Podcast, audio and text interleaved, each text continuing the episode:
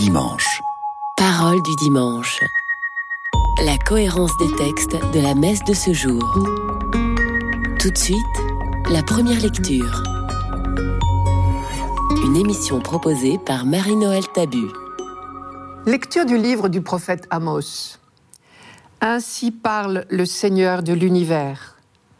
Malheur à ceux qui vivent bien tranquilles dans Sion et à ceux qui se croient en sécurité sur la montagne de Samarie. Couchés sur des lits d'ivoire, vautrés sur leurs divans, ils mangent les agneaux du troupeau, les veaux les plus tendres de l'étable. Ils improvisent au son de la harpe, ils inventent, comme David, des instruments de musique. Ils boivent le vin à même les amphores, ils se frottent avec des parfums de luxe, mais ils ne se tourmentent guère du désastre d'Israël. C'est pourquoi maintenant ils vont être déportés. Ils seront les premiers des déportés. Et la bande des vautrés n'existera plus.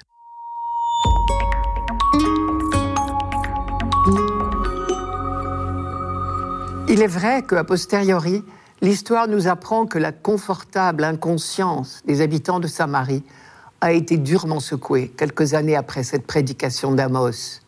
Ils vont être déportés, ils seront les premiers des déportés. La bande des vautrés n'existera plus, disait-il. C'est très exactement ce qui s'est passé. On n'a pas écouté ce prophète de malheur qui essayait d'alerter le pouvoir et la classe dirigeante. Et même on l'a fait taire en se débarrassant de lui. Mais ce qu'il craignait est arrivé.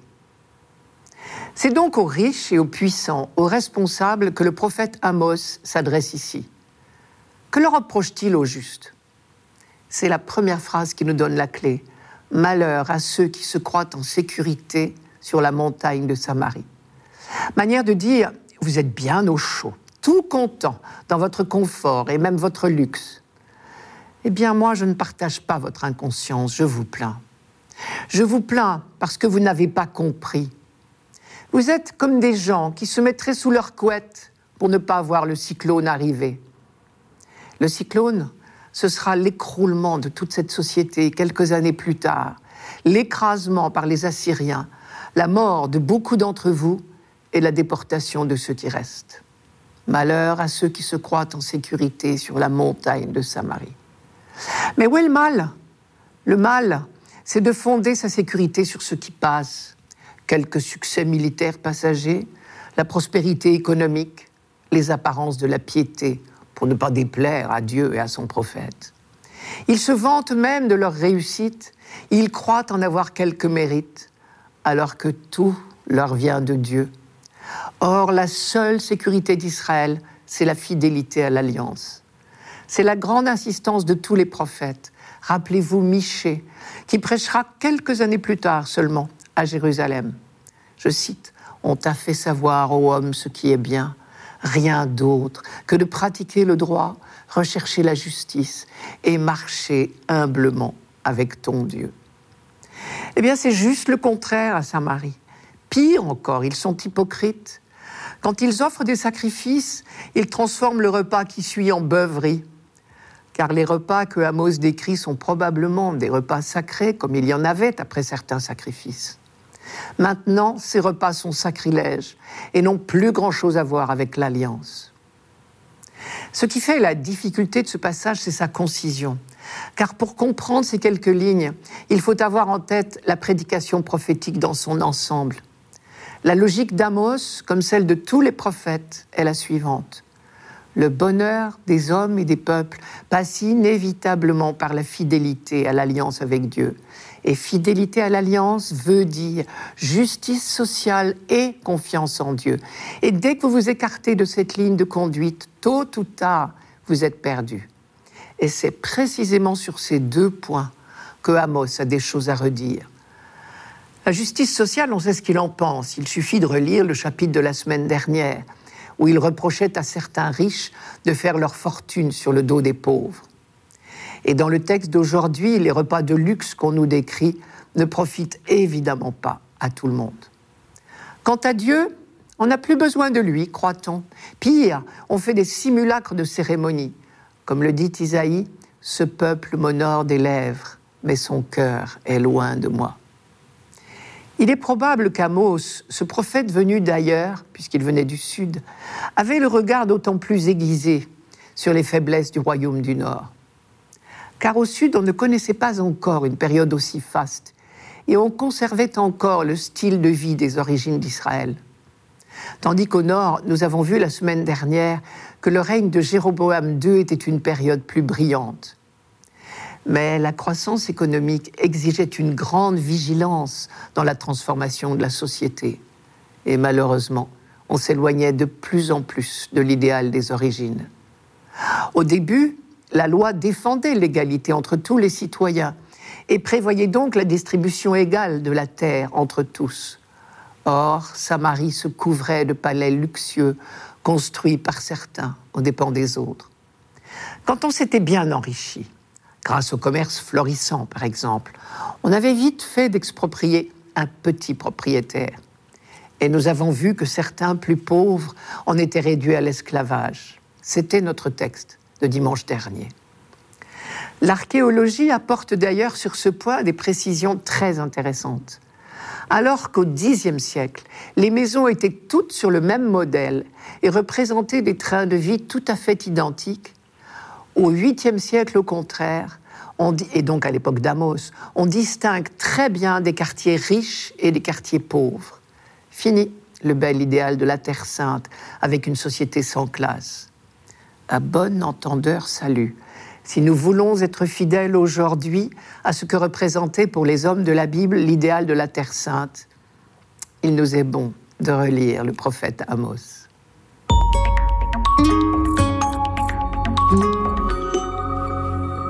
Radio Notre-Dame. Parole du dimanche. Parole du dimanche. La cohérence des textes de la messe de ce jour. Tout de suite, le psaume. Une émission proposée par Marie-Noël Tabu. Psaume 145.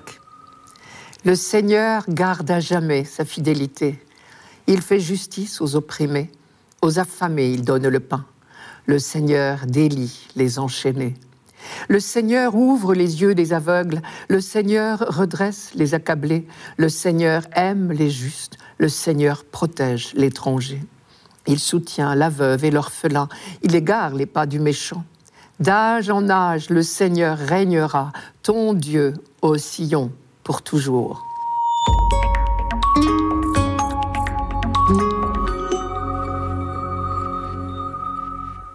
Cette litanie superbe n'est qu'une partie du psaume 145.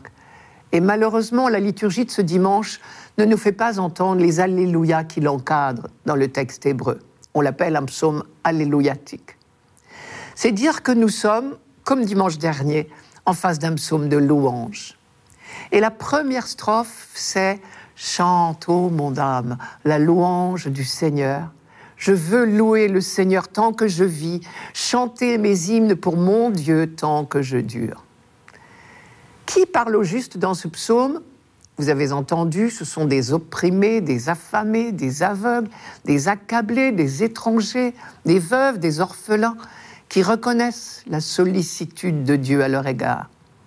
Mais en réalité, c'est le peuple d'Israël qui parle de lui-même.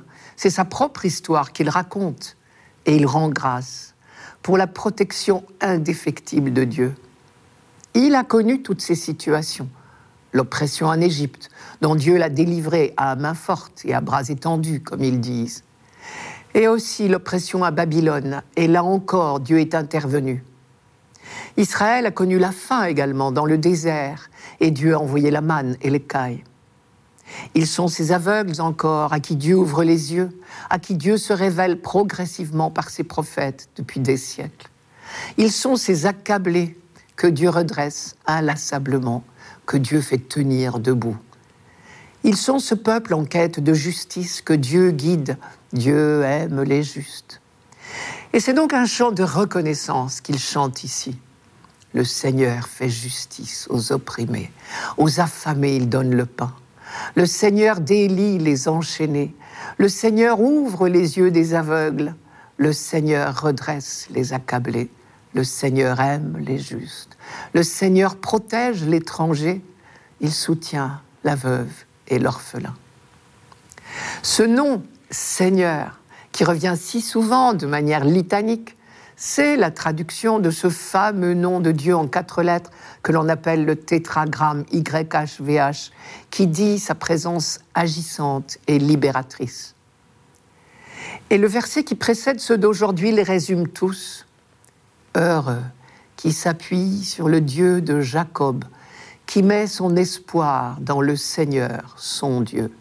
Le secret du bonheur, c'est de s'appuyer sur Dieu, c'est-à-dire d'attendre tout de lui et de lui seul. Et là, on voit bien pourquoi ce psaume a été choisi pour ce dimanche, en réponse au texte d'Amos.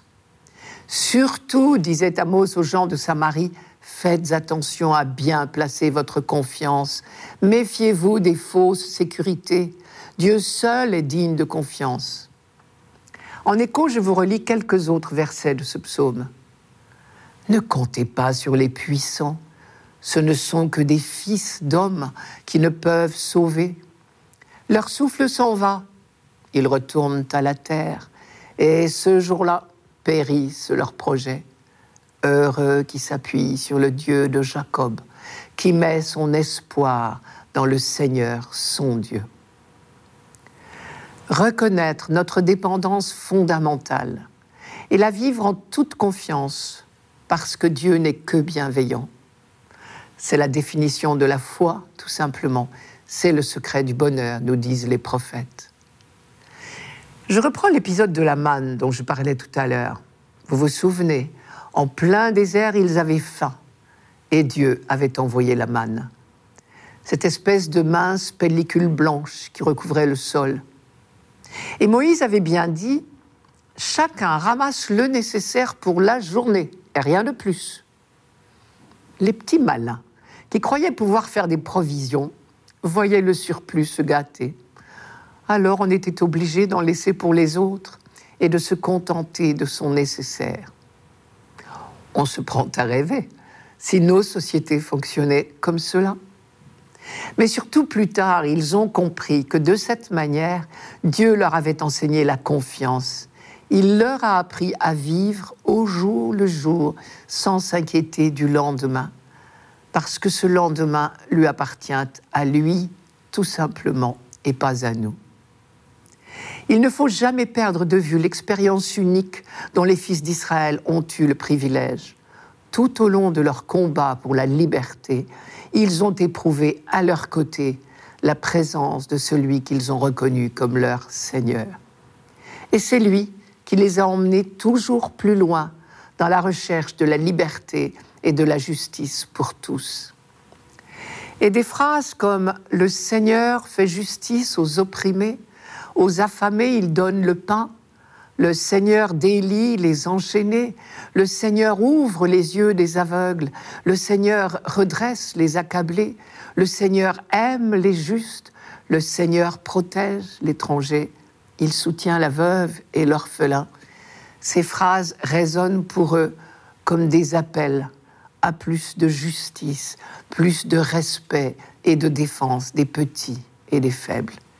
Il en va pour eux du respect de l'alliance. Et si on y regarde de plus près, on constate que la loi d'Israël n'a pas d'autre objectif, faire d'Israël un peuple libre, respectueux de la liberté d'autrui. C'est sur ce long chemin de libération que Dieu mène inlassablement son peuple. C'est sur ce long chemin de libération que Dieu mène inlassablement l'humanité tout entière. À notre tour, il nous est bon de relire ce psaume, non seulement pour reconnaître la simple vérité de l'œuvre de Dieu en faveur de son peuple, mais aussi pour se donner une ligne de conduite. Si Dieu a agi ainsi envers Israël, à notre tour, nous qui sommes héritiers de ce long chemin d'alliance, nous sommes tenus d'en faire autant pour les autres.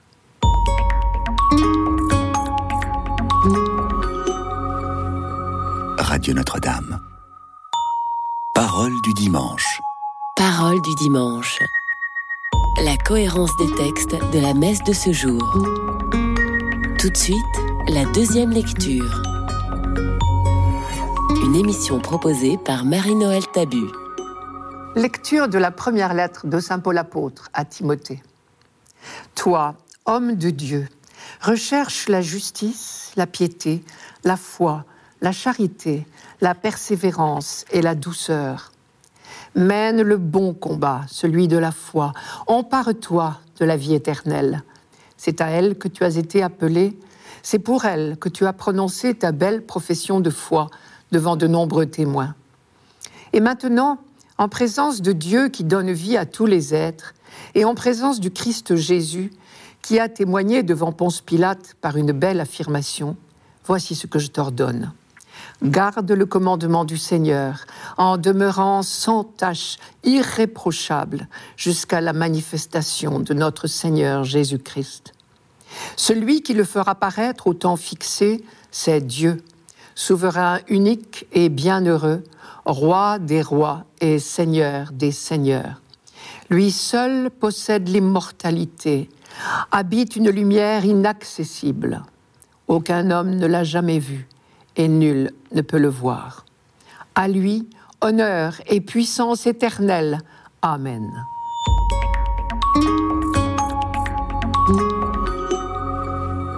À première lecture, on croit entendre les échos de difficultés dans la communauté d'Éphèse où Timothée avait des responsabilités.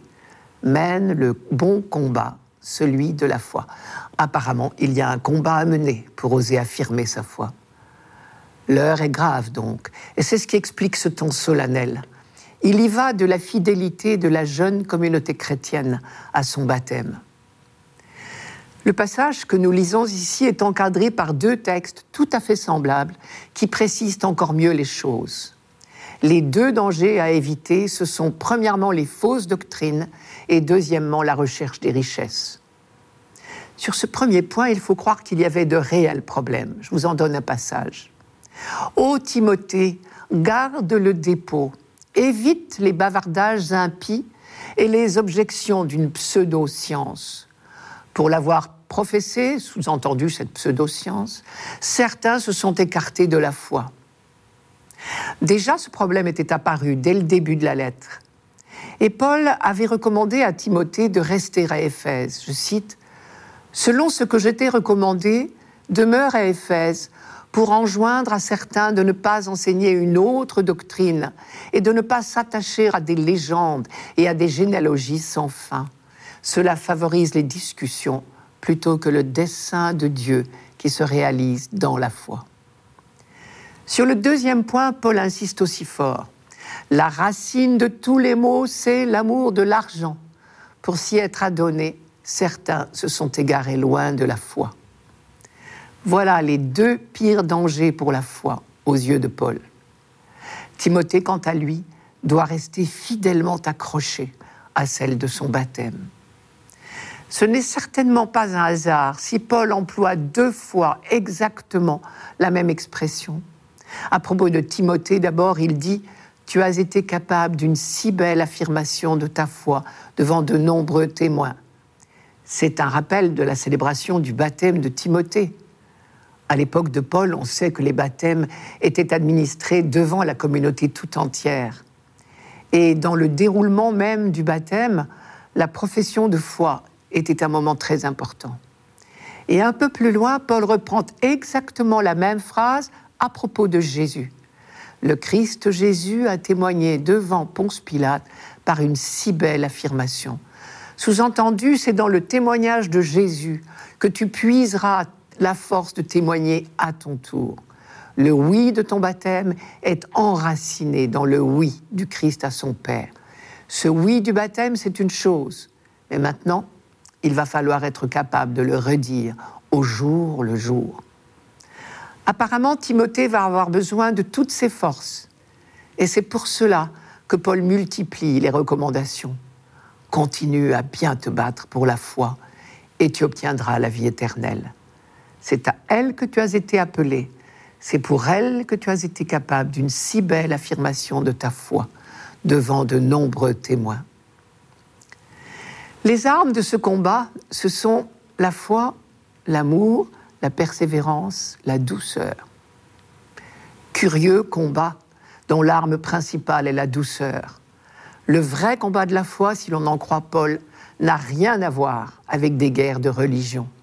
Il se vit dans l'amour, la douceur, la persévérance, littéralement la constance. Nous l'avons peut-être trop souvent oublié. Et pourtant, l'histoire de toutes les religions montre que les guerres de religion n'ont jamais converti personne. Enfin, par trois fois dans ce texte, Paul rappelle quel est le but sur lequel nous devons toujours garder les yeux fixés. Dans d'autres lettres de lui, nous avons déjà remarqué que toute sa pensée est orientée vers l'avenir. Entendons-nous bien, il faut écrire le mot à venir en deux mots. Cet à venir, il l'appelle vie éternelle ou encore manifestation, épiphanie en grec, du Christ. Garde le commandement du Seigneur en demeurant irréprochable et droit jusqu'au moment où se manifestera notre Seigneur Jésus-Christ. Le Christ paraîtra au temps fixé, sous-entendu que Dieu seul connaît. Paul termine ce passage par une sorte de profession de foi qui est précisément ce que Timothée doit continuer à affirmer contre vents et marées, avec douceur, mais avec constance et fermeté. Dieu est le souverain unique et bienheureux, le roi des rois, le seigneur des seigneurs. Lui seul possède l'immortalité. Il habite la lumière inaccessible. Personne ne l'a jamais vu. Personne ne peut le voir on ne peut pas dire plus clairement que Dieu est le tout autre. On ne peut pas mettre la main dessus et prétendre le connaître. Ce dernier paragraphe est superbe. On retrouve un thème très cher à l'Ancien Testament, ce qu'on appelle la transcendance de Dieu. Dieu est hors de notre portée, il est le tout autre. Nous ne l'atteignons pas par nous-mêmes, mais il se fait proche. C'est lui qui fera paraître le Christ au temps fixé.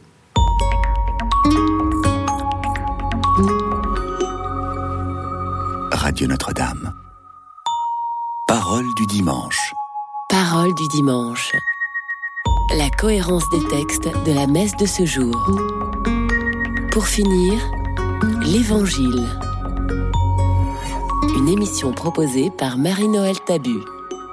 Évangile de Jésus-Christ selon Saint Luc. En ce temps-là, Jésus disait aux pharisiens, Il y avait un homme riche, vêtu de pourpre et de lin fin, qui faisait chaque jour des festins somptueux. Devant son portail gisait un pauvre, nommé Lazare, qui était couvert d'ulcères. Il aurait bien voulu se rassasier de ce qui tombait de la table du riche, mais les chiens, eux, venaient lécher ses ulcères.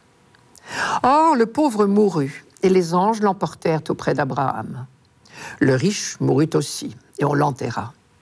Au séjour des morts, il était en proie à la torture. Levant les yeux, il vit Abraham de loin et Lazare tout près de lui.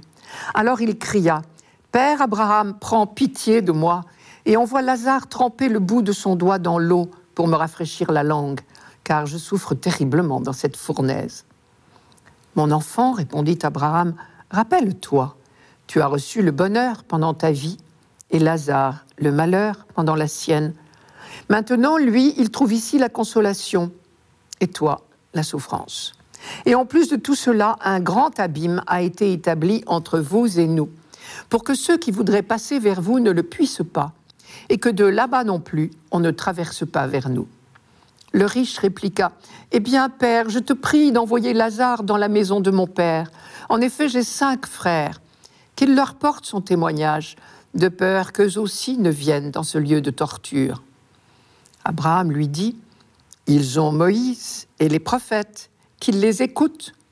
Non, Père Abraham, dit-il, mais si quelqu'un de chez les morts vient les trouver, ils se convertiront.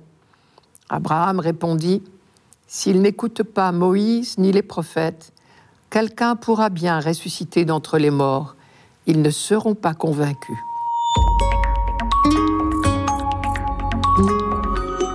Elle est doublement terrible cette dernière phrase.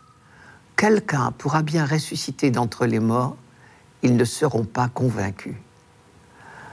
D'abord, elle semble désespérée, comme si rien ne pouvait forcer un cœur de pierre à changer. Mais elle est plus terrible encore dans la bouche de Jésus.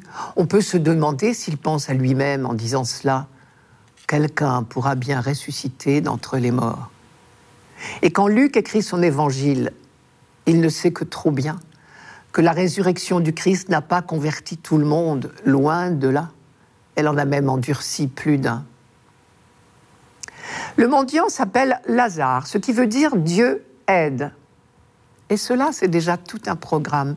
Dieu l'aide, non parce qu'il est vertueux, on n'en sait rien, mais parce qu'il est pauvre, tout simplement. Voilà peut-être la première surprise que Jésus fait à ses auditeurs en leur racontant cette parabole.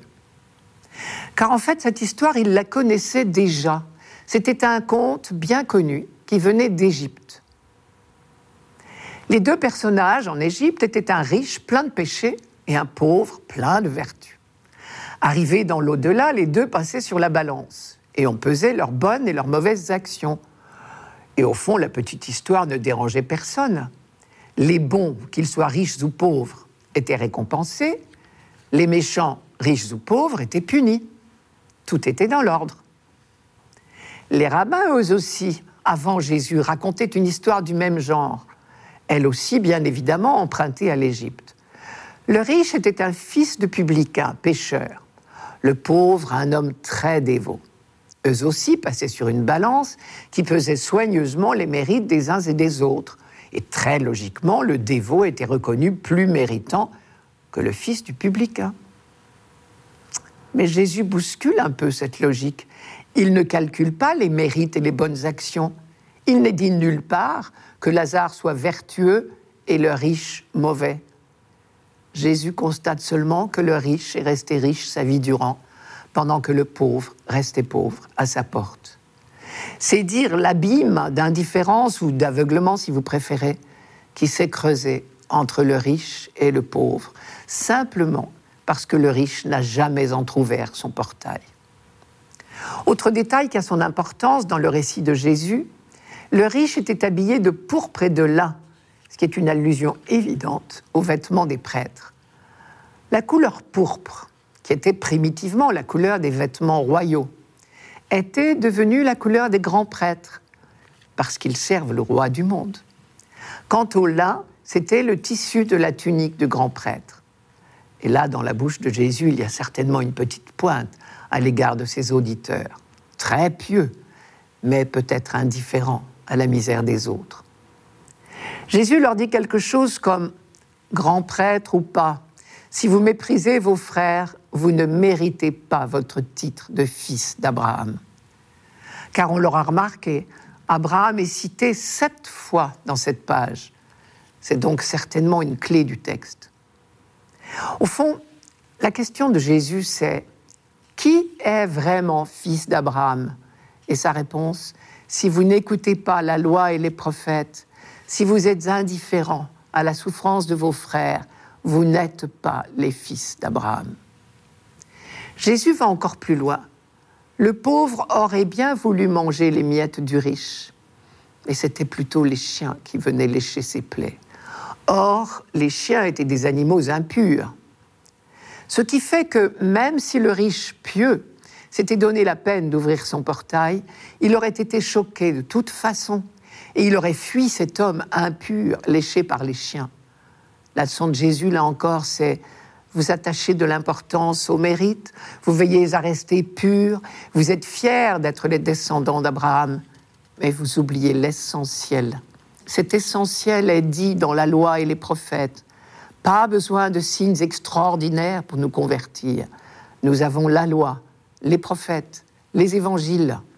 À nous de les écouter et d'en vivre. C'était Parole du dimanche, une émission présentée par Marie-Noël Tabu. Rendez-vous dimanche prochain.